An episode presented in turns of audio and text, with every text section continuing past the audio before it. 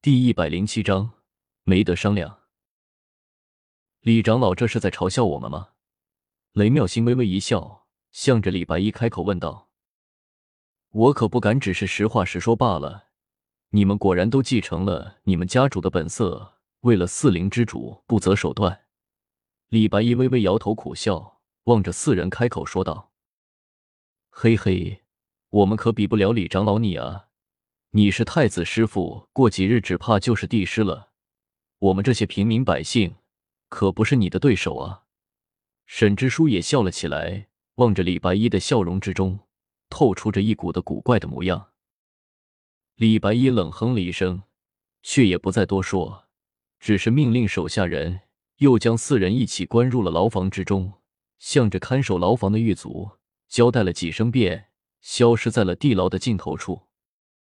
我说：“四位现在可以说说了吧？你们究竟有什么目的？”云望尘站在一边看的纳闷，见李白衣已经走了，不由得向着四人开口问了起来。这个四灵相互对望了一眼，向着古月开口笑道：“不知道姑娘有没有时间陪我们去一趟方寸山？”暂时没空，不过你们要是肯帮我个忙，我想我会有空的。古月忽然开口笑了起来，向着四灵开口说道：“姑娘，请说，我们四灵一定竭尽所能帮助姑娘完成凡尘俗事。”雷妙心向着古月开口微微一笑，轻声的说道：“是吗？你们做得了主吗？”古月有些疑惑的抬起头来，望着面前的四灵开口说道。做得了，做得了。四灵连连点头，向着古月开口说了起来：“哦，你们在阁楼四门的地位一定很高了。”古月有些惊奇的望了四人一眼。他在流云宗之中，关于阁楼四门的情报倒是也看了一些，只不过都是一鳞半爪的。阁楼四门历来神秘，便是流云宗那等地方所记录的也并不多，是以古月也就知道一些情况而已。如今阁楼四门的弟子说可以代表阁楼四门古月，怎么能不将他们紧紧的抓在手中，免得煮熟的鸭子飞走了，徒惹伤悲？那倒不是，只不过我们来的时候，门中长辈曾经吩咐过，一切都要以姑娘的意思为主，让姑娘毫无牵挂的随着我们回方寸山去。燕飞云望着古月，恭敬的开口说道。是这样啊，那就太好了。有你们几位帮忙，我想我的事情一定很快就能解决的。古月想了想，露出了一丝的坏笑。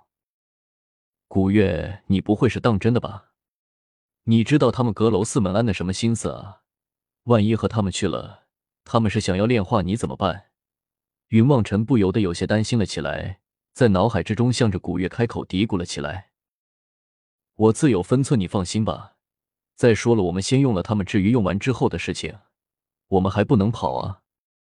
怕他们个鸟！古月望着云望尘，做了一个鬼脸，在脑海之中开口，很是嚣张的叫了起来：“开什么玩笑？那我们岂不是要一下就得罪阁楼四门？这个也太危险了吧！”云梦辰有些郁闷的开口，向着古月说道：“万事有，我实在不行了，我们还可以找紫藤那个。”老变态照着我们就这么定了，你再别烦我。古月毫不讲理的切断了和云梦辰之间的联系。我说四位，那我们可以好好的谈谈了。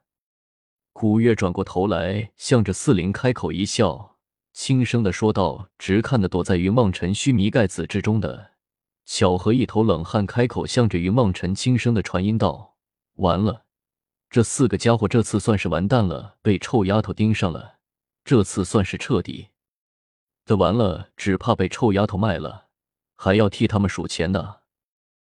别废话了，不然一会你就要被先卖了，还得哭着数钱了。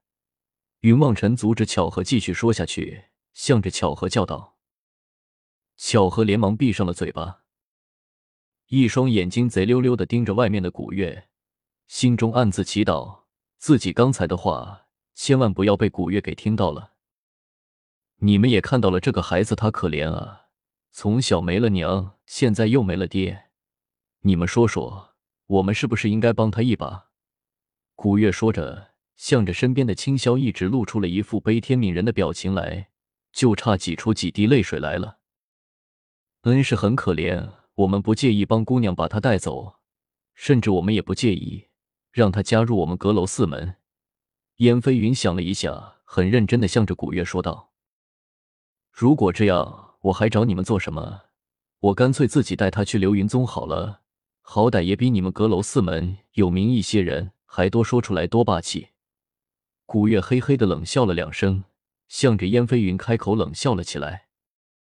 那姑娘要怎么样？燕飞云一头雾水的望着古月，一时之间也猜不透这个女子的心中在想着些什么了。难道你们看不出来，这小子天生帝王之相吗？古月嘿嘿的笑了一下，指着青霄开口，向着众人说道：“什么？”燕飞云微微一愣，过了良久，终于开口道：“难道姑娘的意思，竟然是要我们帮助此人成就那帝王之业吗？”“不是吧？”